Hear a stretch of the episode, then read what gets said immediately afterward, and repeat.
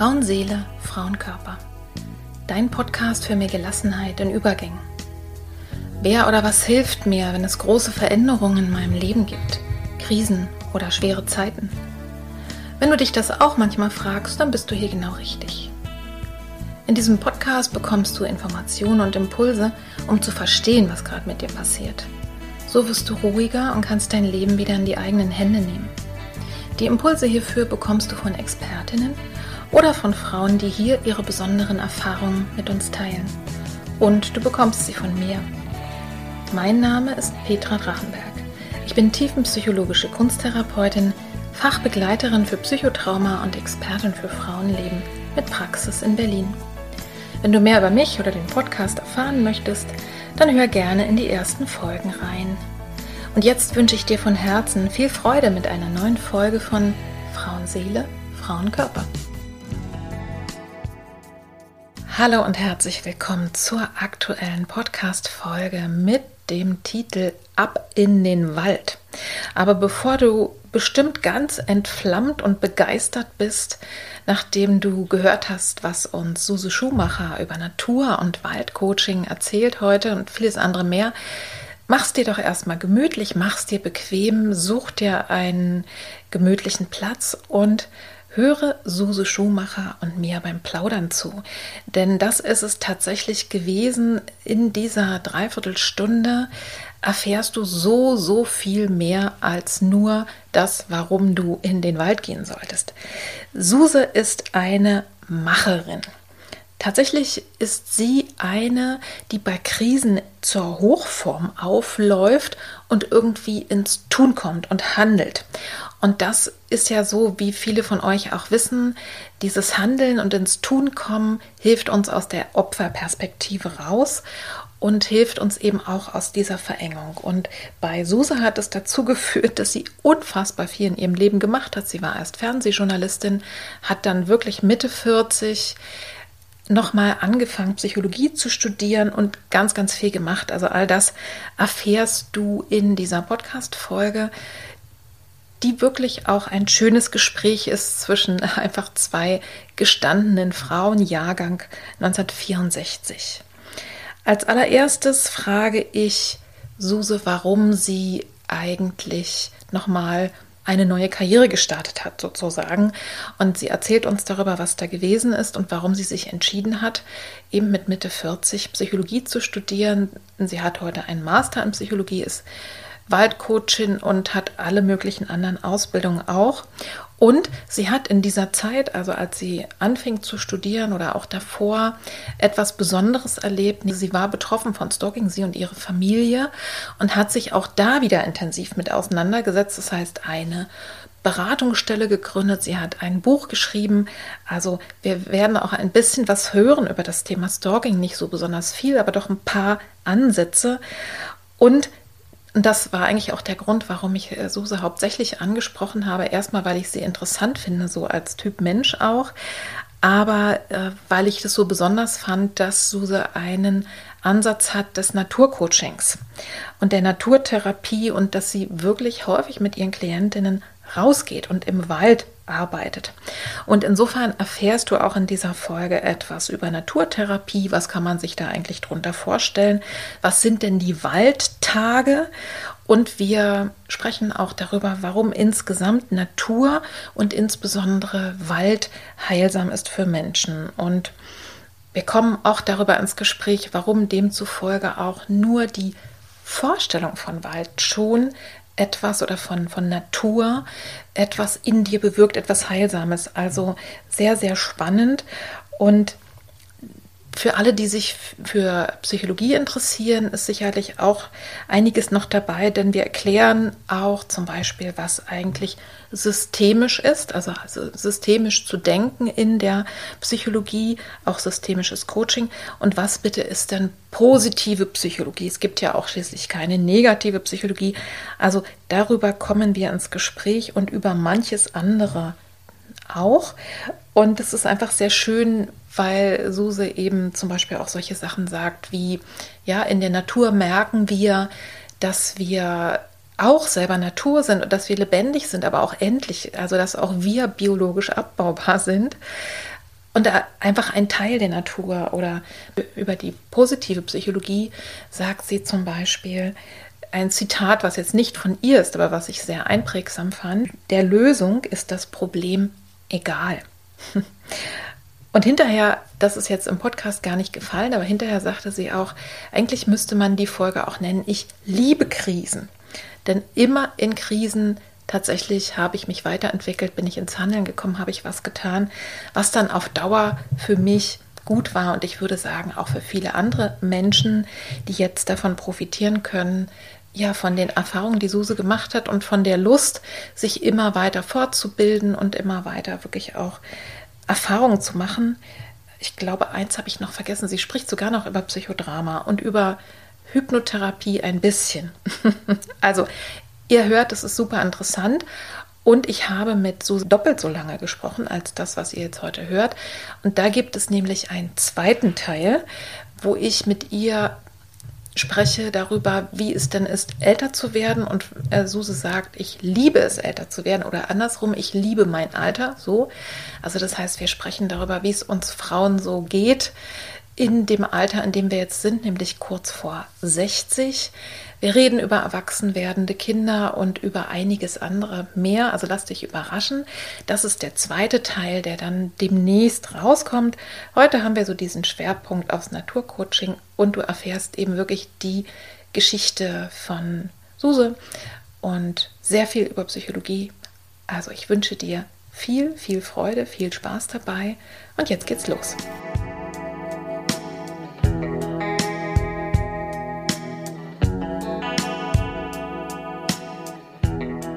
Heute spreche ich mit Suse Schumacher aus Berlin.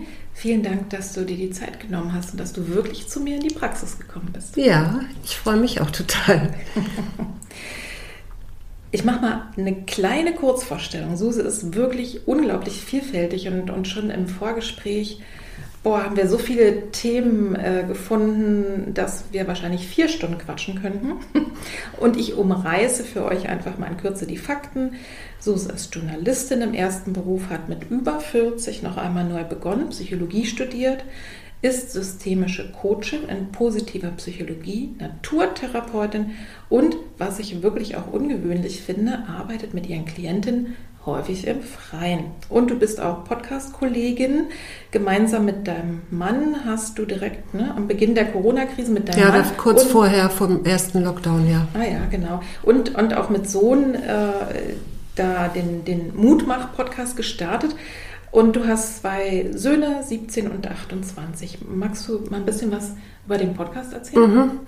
Ähm, ja, wir haben uns, es war der 13. März, der 13. März 2020, als klar war, wir kriegen einen Lockdown und wir kriegen diese Pandemie. Da haben mein Mann und ich uns angeguckt und haben gedacht, hm, wir sind beide selbstständig, ich coache, er ist freier Journalist. Was machen wir jetzt? Mhm. Ja, also wie, wie geht das jetzt ähm, auch finanziell weiter und überhaupt, was bedeutet das alles? Und dann haben wir gesagt, äh, wie wäre es denn, wenn wir einen Podcast machen? Und auch um uns selber, glaube ich, so ein bisschen über Wasser zu halten. Der hieß am Anfang Wir gegen Corona, ganz gruseliger Name. Und da wir, da es immer darum ging, was können wir eigentlich selber tun, wie können wir uns ähm, ich will jetzt nicht sagen bei Laune halten, aber wie kommen wir jetzt gut durch die Pandemie, mhm äh, ist daraus dann irgendwann wir, der Mutmach-Podcast. Und das geht eigentlich noch weiter mit Arbeit, Leben, Liebe. Also. Mhm, genau. Und euer größerer Sohn, der älteste, der hat dann da irgendwie manchmal mitgemacht, ne? Erst, das macht er erst seit Anfang diesen Jahres. Mhm. Das liegt daran, dass mein Mann Anfang des Jahres gesagt hat, er möchte so ein Sabbatical Light machen, so drei Monate mal nicht podcasten. Und dann hat der Große, dann habe ich überlegt, oh Gott, wenn ich jetzt hier alleine die ganze Zeit rede, das ist ja auch langweilig. Mhm. Und dann hat der Große gesagt, er würde mit einspringen. Und dann mhm. hat ihm das so Spaß gemacht. Und es ist ja auch schön, weil plötzlich hast du da so eine neue oder eine andere Generation und jemanden, der ganz anders auf Sachen guckt. Und mhm. das hat unsere Familie nochmal so ganz neu äh, zusammengebracht und, und ins mhm. Reden gebracht. Und ich glaube auch, dadurch ganz gut durch die Pandemie tatsächlich auch gebracht. Mhm. Das heißt, ihr habt wirklich auch etwas getan, was man letztlich wirklich empfiehlt, gerade in so schockartigen Momenten und irgendwie, vielleicht ist Trauma zu viel gesagt, aber das war schon eine Situation, die hat ja keiner vorher gekannt oder gewusst, wie man damit umgeht.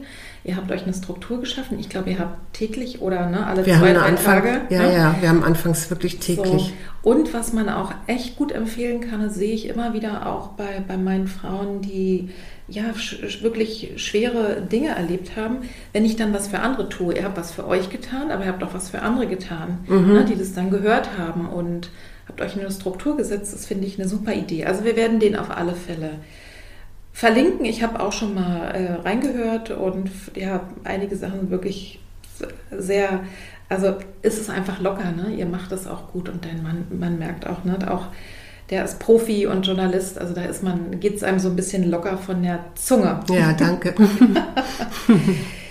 Wir beide haben uns bei einem kunsttherapeutischen Workshop kennengelernt, den ich wirklich vor vielen Jahren angeboten habe. Du warst damals tatsächlich, obwohl du schon eine erwachsene, gestandene Frau warst, wir sind ja ein Jahrgang, glaube ich. Ja, ne? ja, ja, 64. Ja, mhm. ähm, warst du damals Kommilitonin von Jakob? Mhm. im Psychologiestudium. Und der hatte eben die Ankündigung rumgeschickt und dann bist du tatsächlich zu mir gekommen über den Weg. Und du warst damals eben, ich würde mal sagen, 20 Jahre ungefähr älter als deine Studienkollegin. Und schon damals fand ich das total spannend und mutig und toll. Magst du uns mal reinnehmen mit mhm. in die Zeit? Also warum hast du denn deinen ersten Beruf aufgegeben? Hat mhm. dir keinen Spaß gemacht?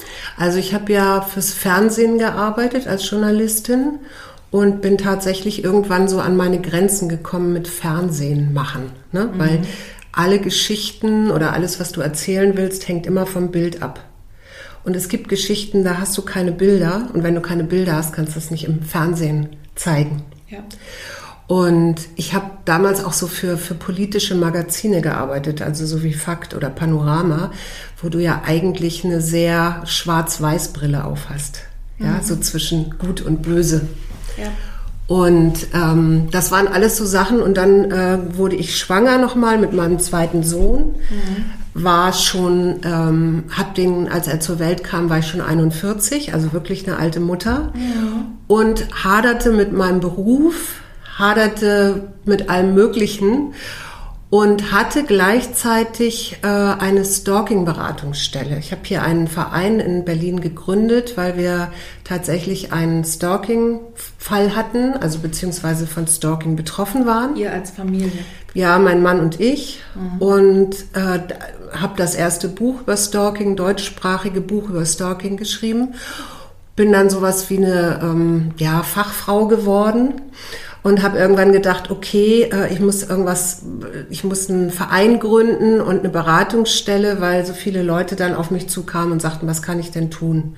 Mhm. Und dann habe ich das mit zwei Psychologinnen und einer Polizistin zusammen gemacht und dabei festgestellt, dass mir das irre viel Spaß macht, Menschen so äh, wieder in ihre Stärke, in ihre Kraft zu bringen und ihnen wieder so eine Perspektive auch zu geben. Mhm.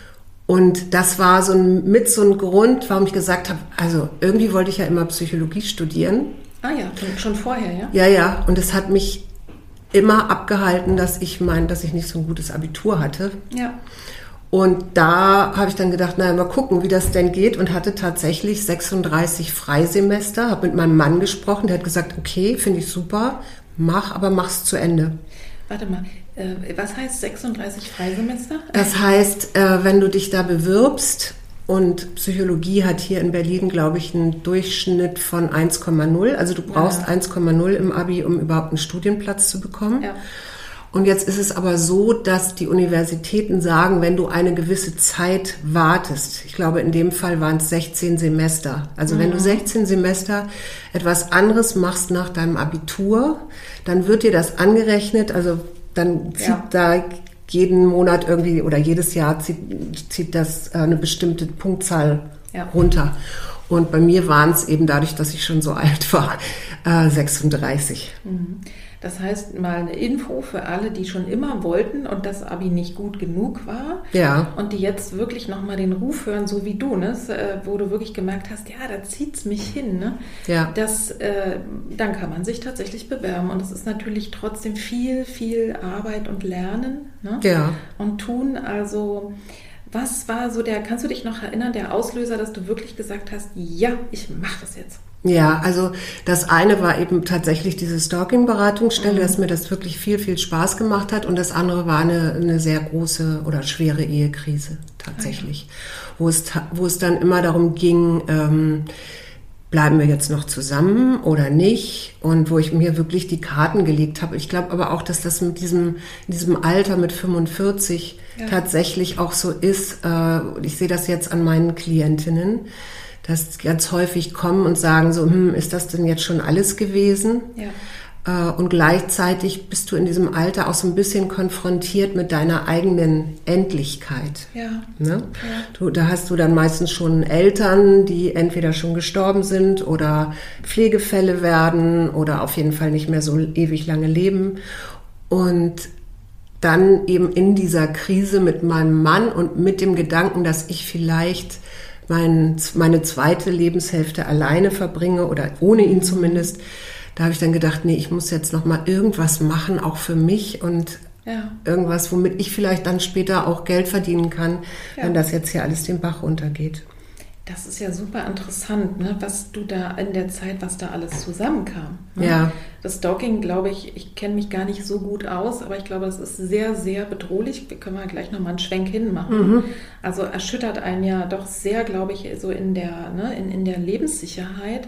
Dann die nächste Erschütterung, äh, mein Fels in der Brandung, ist vielleicht gar nicht auf Dauer mein Fels in der Brandung. Ja. Auch das werden ja viele Frauen kennen. Ne? Und, äh, und dann hattest du ja zuvor gerade noch gar nicht so lange her ein zweites Kind bekommen. Ja. ja? Und warst unzufrieden mit dem, was du hattest. Also wow. äh, was hat dir denn geholfen, diese stürmische Zeit durchzustehen? Also gibt es Sachen, die du anderen Menschen da vielleicht weitergeben kannst? Also ich habe irgendwann mal so als ich so zurückgeguckt habe auf mein Leben, festgestellt, dass ich immer in schwierigen Momenten diesen Gedanken hatte, nee, das kann ja noch nicht alles sein.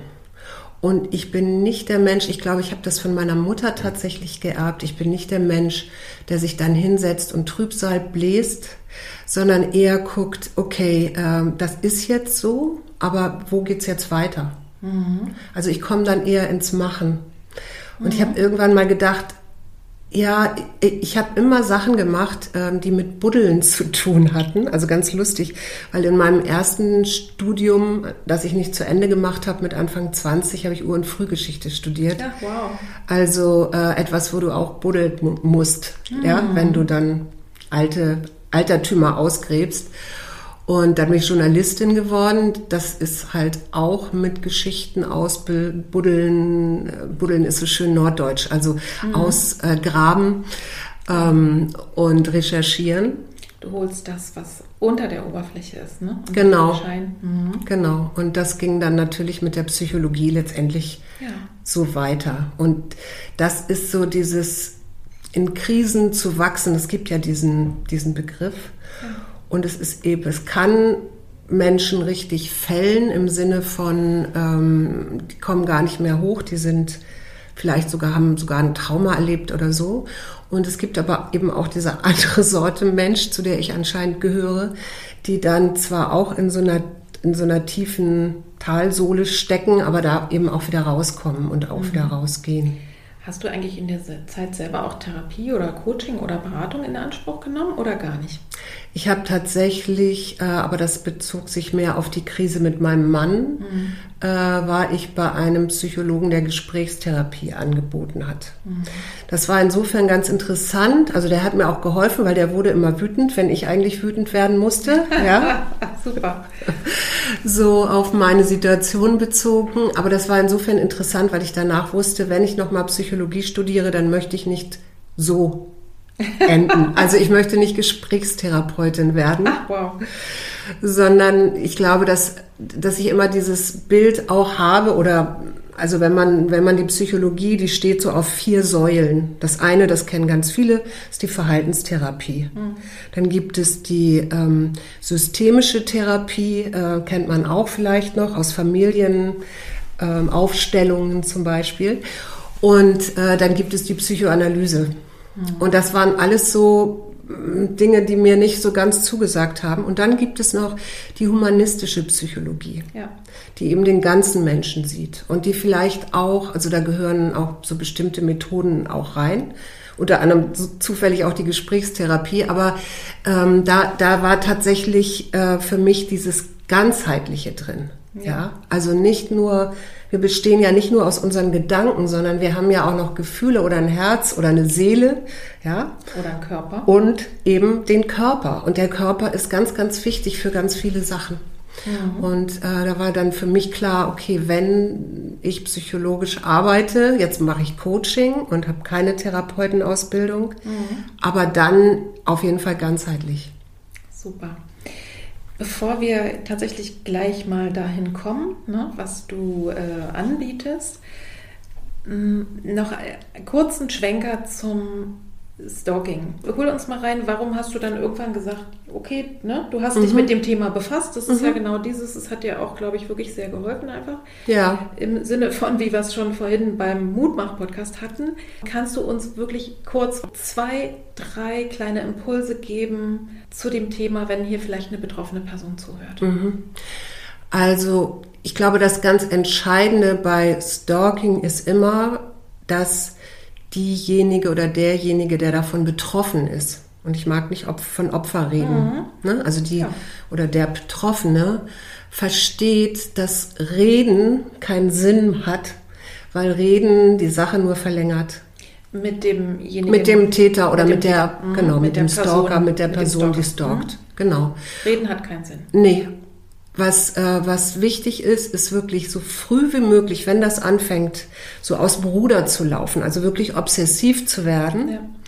dann äh, einmal klar und deutlich machen, dass man das nicht möchte, dass hier eine Grenze ist und dann wirklich nicht mehr zu reagieren. Ja, So. Weil alles andere verlängert das. mhm, klar. Also, ne, wenn man merkt, das ist jetzt zu viel, einmal sagen, klar, Schluss jetzt. Okay, und Und das, das andere, was ich immer empfehlen würde, ist alles dokumentieren. Jede E-Mail aufheben, man kann auch SMSen quasi inzwischen ja sich nochmal als Mail schicken und, und, und. Also Ja. alles aufheben, weil wenn das jetzt tatsächlich ähm, so weit aus dem Ruder läuft, dass die Polizei eingeschaltet werden muss oder das äh, Gericht, um so eine einstweilige Verfügung zu erlassen, dann braucht man diese Beweise. Mhm. Okay. Und es gibt wahrscheinlich, ich könnte mir vorstellen, doch in allen größeren Städten wahrscheinlich mittlerweile Beratung. Oder wie, hast du das so ein bisschen mit auf dem Schirm? Also ich habe es nicht mehr so gut auf dem Schirm, weil ich tatsächlich ähm, 2000, wann habe ich denn angefangen zu studieren? 2011 die Beratungsstelle ab, äh, aufgelöst habe. Das hat dann aber eine andere ähm, Kriseninterventionsstelle hier in Berlin übernommen. Also insofern haben wir, sind wir hier in Berlin gut aufgestellt. In anderen, also ich würde behaupten, die Polizei ist inzwischen auch ganz gut Ja. darin. Das war ja damals, als wir das hatten, ähm, noch gar nicht der Fall. Ja. Und äh, dann gibt's aber auch immer den weißen Ring, an den man sich noch wenden kann. Also ich, Okay. ich glaube, es gibt inzwischen ganz gute Stellen dafür. Ja. Und ich glaube, der mit, ne, mit der entscheidende Punkt ist, dass ich erstmal verstehe, dass das, was hier passiert, nicht okay ist. Ja, und dass ich nicht Schuld daran habe. Genau. Ne? Und dass es wirklich sinnvoll ist, äh, die Grenze zu setzen und sich dann gegebenenfalls Hilfe und Beratung zu suchen. Ja. Denn Reden hilft äh, nicht mit dem Stalker, aber sehr wohl von der bet- betroffenen Perspektive. Na Und klar. Das, das wirklich, das ist alles, äh, dass man da einfach äh, auch mitkriegt, wie gesagt, auch wie beim Mobbing, ja, das ist ja genau das Gleiche. Mhm. Heute hat man ein Gefühl dafür, vor zehn Jahren war das noch anders. Ne? Mhm. Also das ist gut, dass da mittlerweile was passiert. Und ja, die Frage hat sich beantwortet. Also du hast einfach die Beratungsstelle ab, abgegeben, weil man nicht gleichzeitig studieren kann. Ne? Wahrscheinlich. Genau, ne? Genau. Und weil du mit einer Beratungsstelle, die ja ein Verein war auch oder aus einem Verein gegründet worden ist, permanent auf der Suche bist nach Sponsoren, die dich irgendwie finanzieren, weil du brauchst ja irgendwie einen Raum und solche Sachen. Und Stalking ist leider ne, es sind keine Tiere, es sind keine Kinder, es ist kein Sport. Ja. Und die, äh, es gibt nicht so viele Unternehmen, die dann sagen, ach ja, komm, wir, wir ja. sponsern da. Ja. Und das war irre anstrengend. Das hätte mich, also das hätte ich nicht geschafft mit ja. Vollzeitstudium und Sponsorensuche mhm. und Beratung. Okay. Und das Stalking hat sich tatsächlich auch, war irgendwann vorbei und ihr seid da durchgekommen. Ja, aber es hat immerhin fünf Jahre gedauert. Ne? Boah, also äh, ja, wir waren irgendwann sind wir da durchgekommen. Ich glaube, dass das Entscheidende dabei war tatsächlich, dass wir umgezogen sind mhm. und wirklich auch überhaupt nicht mehr reagiert haben. Ja. Na, ihr habt ja selber auch wahrscheinlich erst gelernt, ne? Ja, also wer das, wen das interessiert in dem Buch, ist diese Geschichte, die habe ich auch aufgeschrieben in dem Buch. Ja. Und ich glaube, das war so, ne? Ich habe ja vorhin gesagt, ich mache immer in Krisen. Und das war halt genau das Gleiche. Ich habe mich quasi freigeschrieben. Verstehe. Dann machen wir das einfach in die, machen wir es einfach in die äh, Show Notes. In die Show Notes, genau. Und dann kann man sich ja, kann man ja versuchen, das irgendwann noch ja. zu kriegen. Okay, dieser kleine Schwenk. Und auf Instagram, glaube ich, äh, schreibst du auch selber, dass du Naturtherapie anbietest, oder? Also mhm. Also zumindest in dem Zusammenhang habe ich das ähm, habe ich das gelesen und ich stelle ja sehr gerne eben hier verschiedenste Formen vor, dass man äh, sich mal vorstellen kann, was ist es denn? Mhm. Was bitte ist denn Naturtherapie? Mhm. Ähm, also es gibt so immer die Idee, nein, es gibt ja Waldbaden. Ja. Waldbaden ist nicht Naturtherapie. Das nur mal vorweg. Ja. Ähm, Waldbaden ist so ein achtsames in den Wald gehen und in diesen mit diesen fünf Sinnen, die wir haben, dann auch entsprechend ähm, dort zu sein und so kleine Übungen zu machen und in die Entspannung zu kommen. Beim Waldcoaching, so habe ich das dann irgendwann für mich ja. genannt, oder eben, man kann auch sagen, Naturtherapie, da geht es darum, ähm, um Perspektivwechsel, um Fokuserweiterung. Und was ich festgestellt habe, ist, dass Menschen, wenn die eine Affinität zur Natur haben, das geht nicht mit allen Menschen. Ne? Mhm. Ich habe ja auch noch einen Praxisraum, also ich bin ja nicht nur draußen. Mhm. Aber ähm, für Menschen, die eine, ähm, ja, die eine Nähe zur Natur haben, die können sich im Wald besser öffnen. Und ich mache da genauso Übungen, wie ich die in, im Praxisraum mache. Also nur eben mit Naturmaterialien dann zum Beispiel. Mhm. Gib mir mal ein Beispiel. Also ich komme zu dir. Also sagen wir mal, ich bin äh, insgesamt äh, irgendwie unzufrieden. Ich weiß gar nicht so richtig warum. Ich bin mittel, eine mittelalte Frau. Mhm. Die Kinder gehen aus dem Hause, die Ehe ist erkaltet. Keine Ahnung. Also dann sagst du, wir treffen uns jetzt mal da und was passiert dann? Ja, und dann würden wir erstmal sprechen natürlich. Also dann würden wir spazieren gehen und sprechen, worum geht es denn eigentlich und was mhm. ist denn mhm. eigentlich dein Ziel? Ja. Ja. Und wenn ich jetzt, also was ich nicht unzufrieden, ich arbeite ja ähm, auch als systemische Coachin in positiver Psychologie und das vermenge ich so miteinander. Ja, ich hoffe, wir Positive Psychologie werden wir auch noch erklären. Ja. Aber da geht's dann, da würde ich dann erstmal gucken, was hast du denn für Stärken und für Ressourcen? Mhm. Also, und da kann man verschiedene Übungen machen. Ähm, eine, die ich sehr liebe, ist tatsächlich so ein, ähm, da legst du so einen Kreis und mit Steinen oder mit ähm, Hölzern und legst deine ganzen Ressourcen quasi mal hin. Mhm. Ne? Und dann guckst du, dann leite ich dich da durch und dann guckst du, wo fühlt es sich besonders stark an mhm. und äh, wie kannst du jetzt mit diesen Ressourcen, die du ja schon hast, aber wie kannst du die noch mehr in dein Leben bringen, um eventuell wieder in, mehr in Zufriedenheit zu kommen. Mhm. Ich muss dazu aber sagen, das sage ich jetzt ähm, so aus dem, ähm, ja, ohne jetzt, dass wir wirklich geredet haben und wirklich einen Spaziergang gemacht haben. Ich mache viele, viele Sachen wirklich intuitiv in dem Moment. Mhm. Das heißt, ich, ich fühle mich oder ich höre zu und fühle mich damit rein und habe dann meinen riesengroßen ähm, Baukasten oder Kramladen oder wie immer du das nennst und habe dann da meine Übungen entsprechend drin. Mhm. So, aber ich kann vielleicht mal ein Beispiel erzählen. Ja, sehr gerne. Ich hatte eine Klientin, die festgestellt hat, die hat ähm, eine Ukrainerin aufgenommen und äh, war, ist verheiratet und alles und hat dann festgestellt, oder ihr Mann hat sich dann in diese Frau verliebt. Oh und dann kannst du dir ja vorstellen, äh, was das bedeutet an Herzschmerz ähm, für meine Klientin. Und dann sind wir in den Wald gegangen und haben wirklich erstmal nur wieder so erdende Sachen gemacht. Mhm. Also hingestellt, geatmet, ähm, die vier Sinne, also ohne den Sehsinn, das kann ich auch gleich nochmal erklären, äh, die vier Sinne angesprochen. Mhm. Ja. Und so ganz einfache Sachen gemacht, wo sie wieder so mehr in ihren Körper mhm. und weg von ihren inneren Bildern, die ja da irgendwie Katastrophenbilder waren, ne? ja äh, wieder mehr ins Hier und Jetzt zu bringen. Also ich verstehe das auch so, ähm, dass es ganz offensichtlich ganz intensiv auch ums Spüren geht. Ja. Und weil die Eindrücke einfach, und, und es ist ein, ein, Dritt, ein dritter Raum, ne? ja. ein anderer Raum. Also genau. deswegen liebe ich ja unter anderem auch die äh, Kunsttherapie. Das heißt, die Eindrücke sind offensichtlich eben so, dass man wirklich erstmal quasi automatisch achtsam ist und dass man ins Spüren kommt natürlich mit deiner Hilfe. Ne? Ja, und da nicht genau. blind, man kann ja auch blind durch den Wald laufen und trotzdem voll bei seinen äh, Problemen bleiben. Genau. Ne? Und deswegen brauchst du ein Gegenüber. Genau. Und dann hast du, kannst du wahrscheinlich Aufstellungsarbeit machen. Ja, genau. Oder ne? ja, auf genau, die, aufs Sachen. Hören gehen, das kann ich mir auch spannend vorstellen. Mhm. Aber auch spüren, ne? also fühlen, riechen, ja. schmecken auch. Und das Entscheidende dabei ist, glaube ich, und das ist für mich so wichtig, der Wald ist ein lebendiger Raum.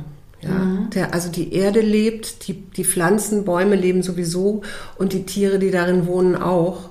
Und letztendlich kommen wir ja, wir sind ja auch, ich sage immer, biologisch abbaubar. Ja.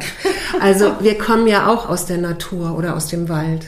Ja. Und wir können da wieder wir sein, ohne dass da äh, dass wir aufpassen müssen, ob da ein Auto vorbeifährt oder dass wir irgendwas erledigen müssen oder so. Ne? Und das mhm. heißt, das Erste, und das ist halt das Tolle daran, du kommst wieder in die Entspannung und durch die Entspannung kommst du auch in eine, einen weiteren Fokus. Ja. ja. ja. Und bist nicht mehr so verhaftet in diesen inneren Bildern. Das sind ja meistens Katastrophenbilder, eben jetzt, bei, um bei diesem Beispiel zu bleiben, mhm. die sich irgendwie auf die Zukunft richten, aber nicht über, auf das Jetzt hier. Und dadurch, dass ich mich bewege in diesem lebendigen Raum, kann ich selber wieder in meine Verbindung mit mir gehen, aber eben auch in die Verbindung mit diesem lebendigen Raum. Ja. So. Ich empfehle das übrigens auch ganz oft ähm, meinen Klientinnen wirklich auch in, ne, bewusst in die Natur zu gehen und sei ja. es eben in Stadtpark und sich einfach damit zu verbinden oder mal wirklich ne, zu verstehen. Also das ist ja eine Einladung für 100.000 Millionen Metaphern, das wirst du wahrscheinlich ja, auch nutzen. Genau, ne? ja. Äh, zu sagen, okay, ich verbinde mich jetzt mal ne, mit, mit einem Baum und mir mal vorzustellen. Ne? Ja. Und also, ähm, und es gibt eine schöne Podcast-Folge, ich glaube, die heißt, was wir von der Natur fürs Leben lernen können oder so. Da, Mhm. da habe ich mich mal ein bisschen ausführlicher damit befasst. Das ist, es ist schon toll, ne? Vielleicht, Mhm. äh, ja. Ja, da, also das, ich mache auch solche, solche Sachen mache ich manchmal auch. Also ich mache ja Waldtage für Menschen, die Ja. das eigentlich mal selber sehen wollen oder mal selber spüren wollen, was ich da eigentlich tue oder Ja. spannend finden. Und äh, manchmal mache ich auch Meditationen tatsächlich im Wald. Mhm. Und das ist eben auch so ein leistungsfreier Raum ganz offensichtlich Ja. erstmal und eben einer, der uns so ein bisschen genau, also in, in unserer Naturhaftigkeit, ich Ja. glaube, das ist vielleicht das Entscheidende, ne, so trifft. Und ich schicke eben, das, das war eigentlich das, was ich vorhin eigentlich erzählen wollte, ich schicke die oft in den Wald, wenn so viel Wut und Zorn und sich so Mhm. angestaut und Adrenalin angestaut hat, dass ich dann sage, und dann geh einfach mal, such dir irgendwo was, wo nicht so viele Leute sind. Das ist wahrscheinlich nicht immer so einfach, aber Mhm. und dann mach auch vielleicht mal, klopp mal ein paar tote Äste Ja. kaputt, ne? Oder schrei einfach mal Scheiße. Ja, Äh, so. äh, genau, solche Sachen mache ich auch mit meinen Klientinnen. Ne? Genau. Ja, genau. Und die, äh, und klar, natürlich der, ne, die Natur als äh, einfach als äh, Metapher. Ja, und ich mache das sogar auch mit Teams. Also ich mache ja auch Teambuilding Mhm. und äh, da ist immer ein Teil davon auch immer äh, raus in den Wald und einfach auch den Kollegen oder die Kollegin mal anders kennenlernen. Mhm. Ja, also auch so in Zweierübungen. und so. Also das, das ist schon, das ist schon wirklich toll. Ich, ich stehe immer daneben mit offenem Mund und denke immer, wow, was da so alles kommt und sich zeigt und ja. ganz toll. Wir haben ja jetzt schon einen großen Teil darüber gesprochen, aber fällt dir vielleicht noch was anderes ein, inwiefern Natur und insbesondere Wald wirklich heilsam ist für Menschen? Mm. Ja, es gibt ja unglaublich viele Studien. Ich habe übrigens auch äh, über Natur und Büros meine, meine Masterarbeit geschrieben. Oh.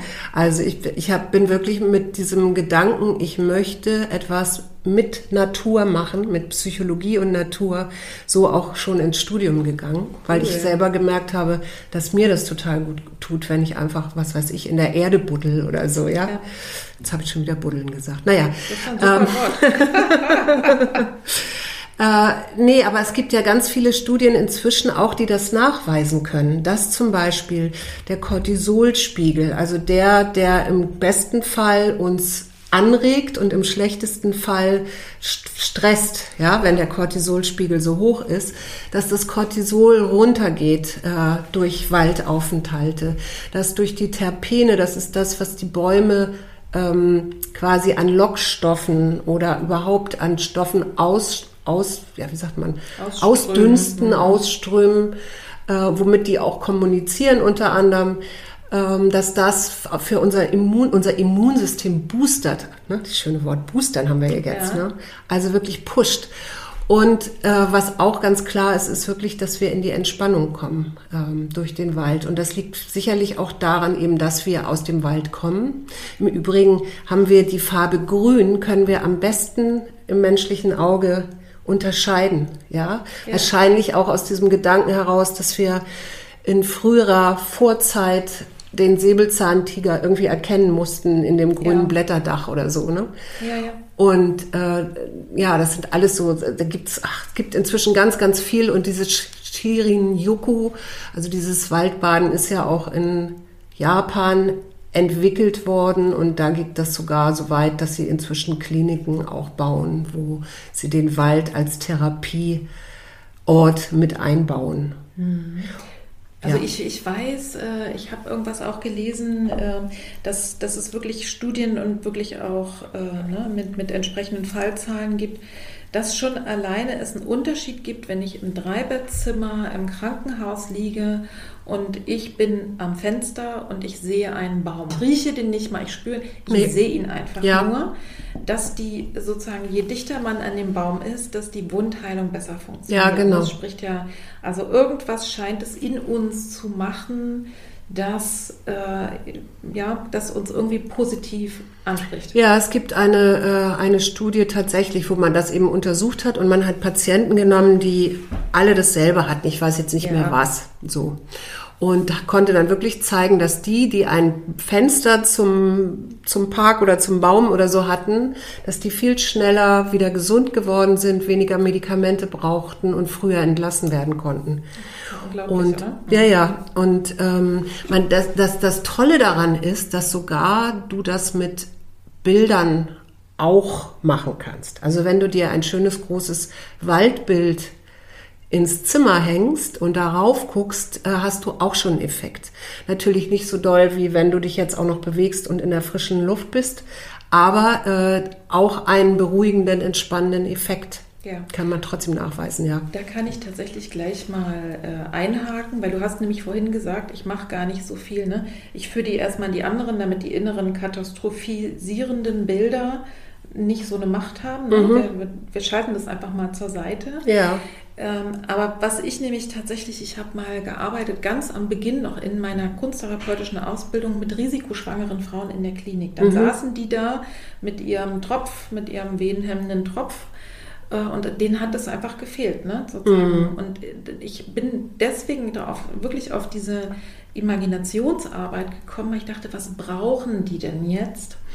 Und habe äh, tatsächlich die angeregt, sich eine innere Landschaft vorzustellen, mhm. die ihnen gut gefällt. Und mhm. natürlich war, kam in dieser inneren Landschaft sowohl die konflikthaften Themen als auch die heilsamen, also die Ressourcen zum Tragen. Aber erstmal auch wenn wir da gar nicht drüber gesprochen haben, ging es allen besser. Ja. Dann haben die sich vorgestellt, sie sind am Meer oder ne, sozusagen verbinden sich mit einem Baum und hören das Rauschen. Und es war, das war so faszinierend für mich festzustellen, was so ein bisschen, ne, was so ein bisschen Vorstellungskraft ändern kann. Ja.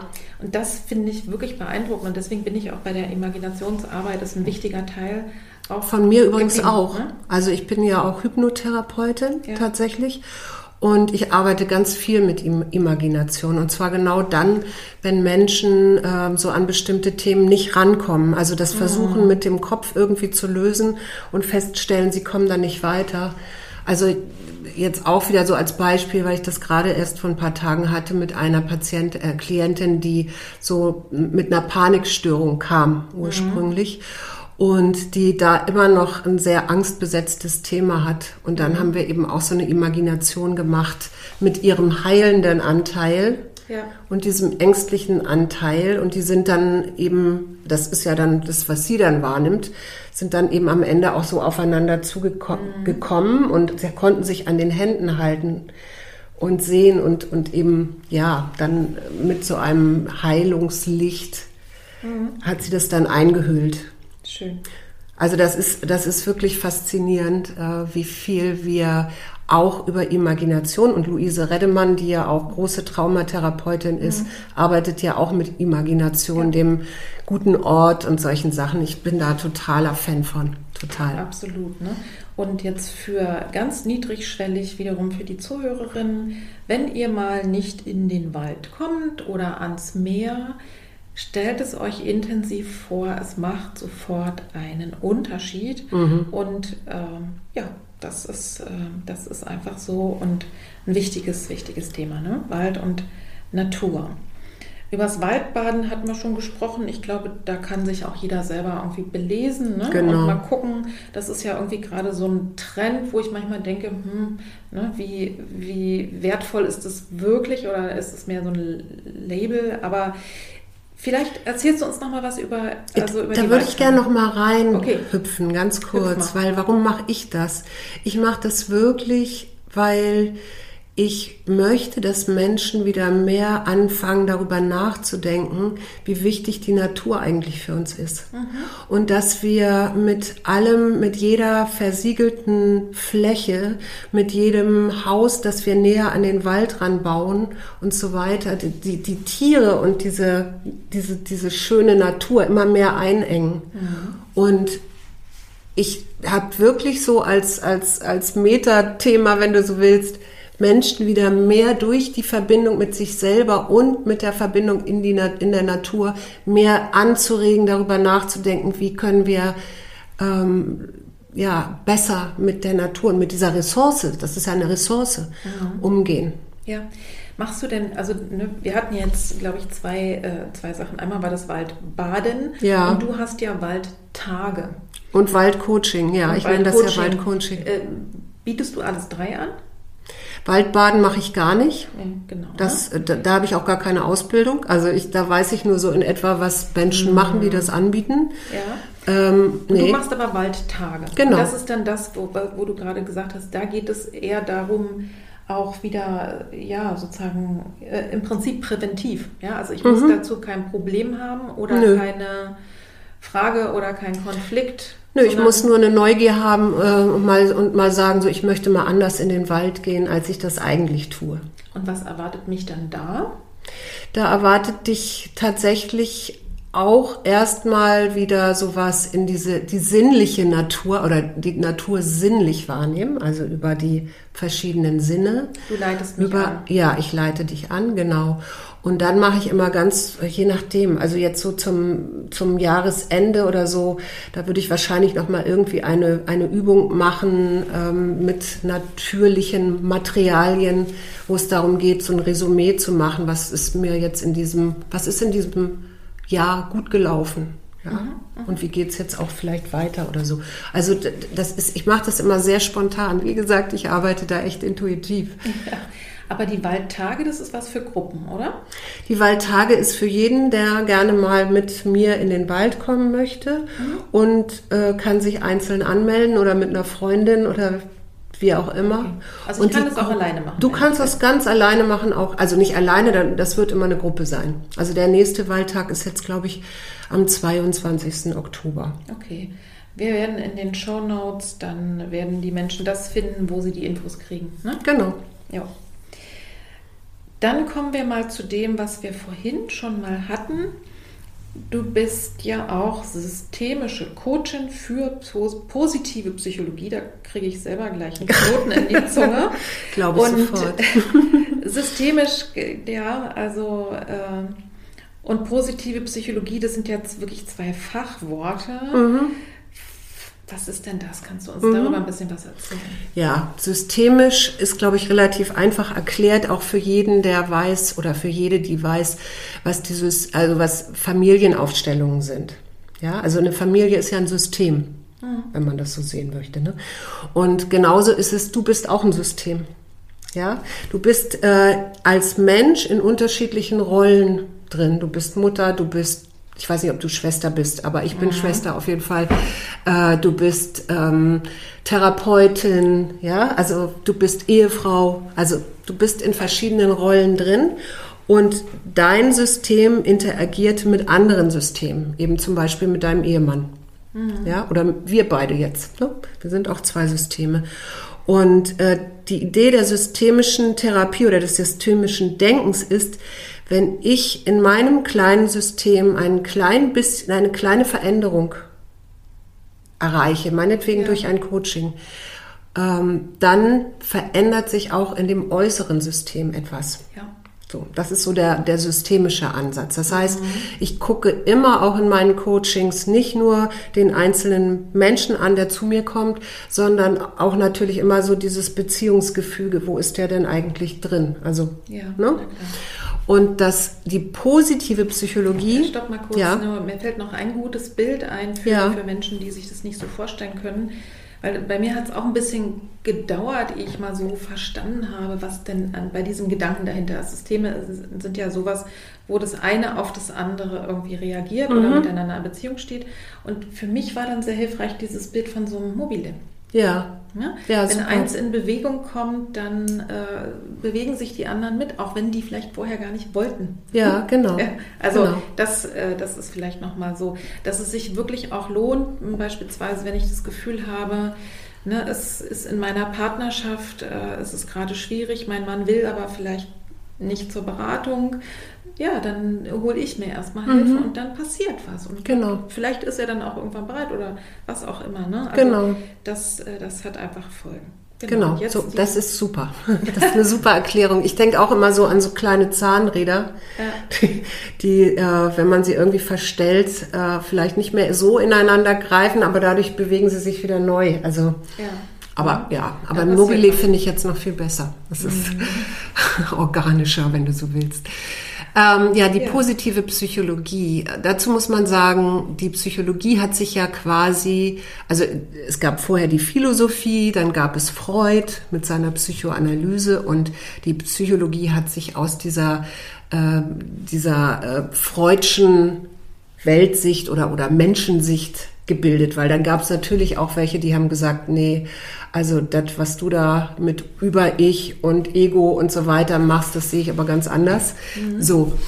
Und das, was die Psychologie aber eigentlich macht, auch heute, wenn wir ähm, zum Therapeuten gehen, sie stellt ja eine Diagnose, damit man dann dem, mit der Krankenkasse abrechnen kann letztendlich. Mhm. Ne?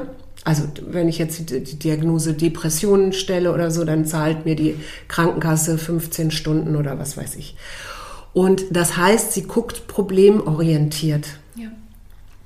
Und die positive Psychologie, die sich erst sehr spät herausgebildet hat, aber letztendlich auch ein Strang der Psychologie als großes Ganzes mhm. gesprochen, auch ein Strang der Psychologie ist, die beschäftigt sich mit dem, was das Leben lebenswert macht oder wie wir in, in unser Wohlbefinden kommen mhm. und guckt immer lösungsorientiert.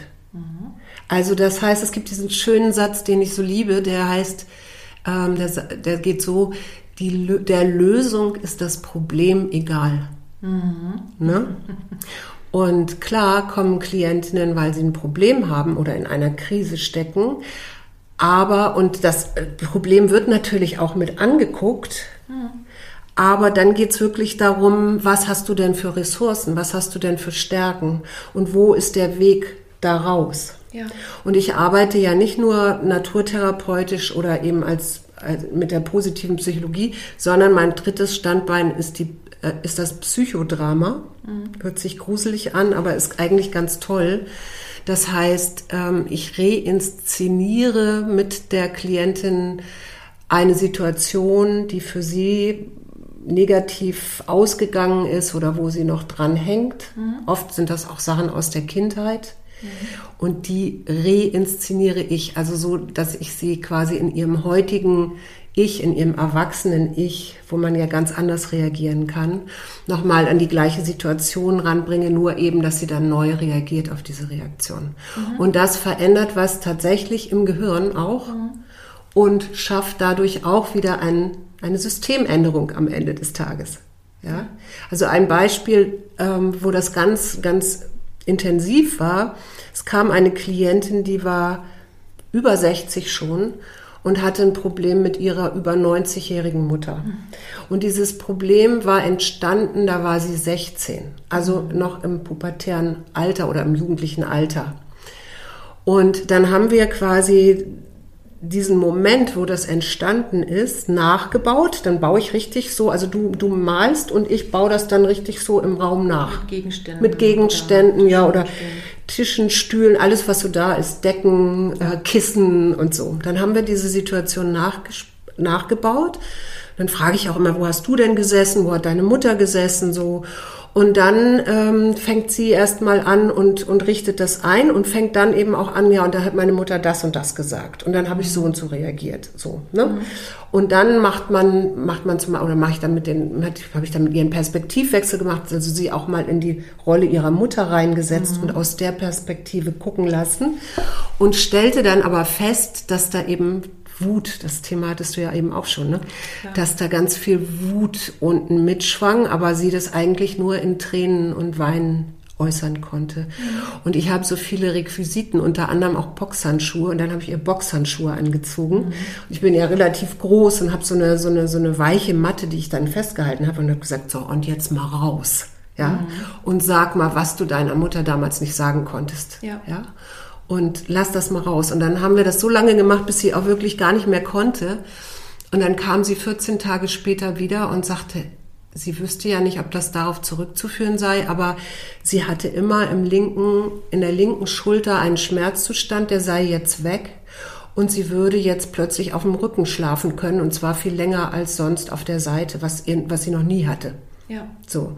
Und das ist das, was ich eben ganzheitlich, ne, eben mit dem Körper auch in die Blockade gehen und gleichzeitig eben ähm, dieses durch die Reinszenierung auch dieses Gefühl wieder mitnehmen mhm. ja? und das Gefühl verändern eben in dem Moment, wo sie quasi in ihre Autonomie kommt, in ihre ja. Aktion kommt. Ja, und auch zu verstehen, dass das, was damals war, eben nicht mehr, ich bin heute eine andere. Ne? Genau. Das hört sich jetzt, sagen wir mal, das hat wahrscheinlich trotzdem was mit positiver Psychologie zu tun, weil du sie ja. sozusagen, weil das, weil die Ressourcen heute sind, heute kann sie sich wehren. Ja, genau. Und, äh, und zu verstehen zum Beispiel, dass eben auch Wut was total Wichtiges ja. ist. Ja. Wichtig und eine Ressource und äh, das, ne, das ist schon, schon super. Aber nur zum, zur positiven Psychologie auch nochmal. Das ist zum Beispiel auch ähm, bei dieser wo wir ja beide so geschwärmt haben bei der mhm. Imaginationsarbeit, so, du kannst dir ja die unangenehmen Bilder vorstellen und die kommen ja quasi von alleine. Ne? Ja. Ne? Und dann vertieft man sich da rein mhm. und so weiter und so fort. Diese ganze Spirale. Und das wirkt, das wirkt auf den Körper. Ne? Man kriegt ein labbriges Gefühl, wenn ich ja. sowas habe, unerwartet, dann muss ich aufs Klo rennen und so weiter mhm. und so fort. Aber es wirkt eben auch, wenn man das positiv. Mhm dagegen setzt. Also das heißt die erholsamen Orte ne, oder mhm. die, das, was du auch geschildert hast. Was jetzt nicht heißt, dass man das andere wegschiebt. Das ist, glaube ich, immer wieder wichtig. Ja, genau. Ne? Ja, ja, nee, nee, nee. Und das ist schon da auch. Ne? Genau. Also und die Klientinnen sagen auch manchmal dann bei mir, ja, ich komme hier, um mein Trauma zu bearbeiten. Warum, meistens nicht so offen, Ja. aber warum kann ich jetzt nicht einfach die Scheiße erzählen und hier lassen und dann ist es gut? Ja. Und ich fange immer erstmal an mit Stabilisieren und ne, erstmal selber Kontakt kriegen und Ressourcen aufbauen und dann erst sozusagen bin ich stark genug, etwas, was sich ja nicht ohne Grund so lange anders gezeigt hat, entweder Ja. psychosomatisch oder gar nicht, ne? Ja. was mich jetzt überschwemmt. Ne? Da- Das ist wichtig dafür und das, da- das finde ich ist immer wieder ganz doll wichtig zu verstehen. Es ist kein Ausweichen und es ist Nein. kein, wir, wir mm, kippen rosane, äh, rosanen Zuckerguss drüber und reden über den Rest nicht, sondern es ist wirklich einfach mal die Brille putzen Mhm. Und den verengten Blick weiten. Ja, letztendlich aus dem Opfer, aus der Opferperspektive rauskommt, Genau. ne? um das mal so zu sagen. Ja, ja. Und für mich ist dabei auch noch ganz wichtig, dass die, ähm, dass die Klientinnen dann am Ende wirklich für sich auch feststellen, hey, ich, ich gestalte ja meine eigene Welt. Ja, also mit meiner Brille, wie gucke ich auf die Welt rauf? Und empfinde ich mich jetzt wirklich als, äh, als ja, Opfer und, und durchlebe auch, das ist ja das Zweite. Also ich habe da was erlebt, was schiefgelaufen ist und dann gibt es immer wieder diese Muster und ich erlebe immer wieder die gleichen Ja. Dinge, also wenn auch abgewandelt mit anderen Personen oder anderen Situationen. Äh, und das dann zu durchbrechen. Und die positive Psychologie hat eben außer diesem Fokus ähm, oder sieht das Problem natürlich, weil irgendwo ist es ja entstanden, aber hat eben immer diesen Fokus, wo sind deine Ressourcen, wo bist du, Ja. wo bist du wieder in deiner Kraft und in deiner, äh, in deiner Autonomie am Ende, ja.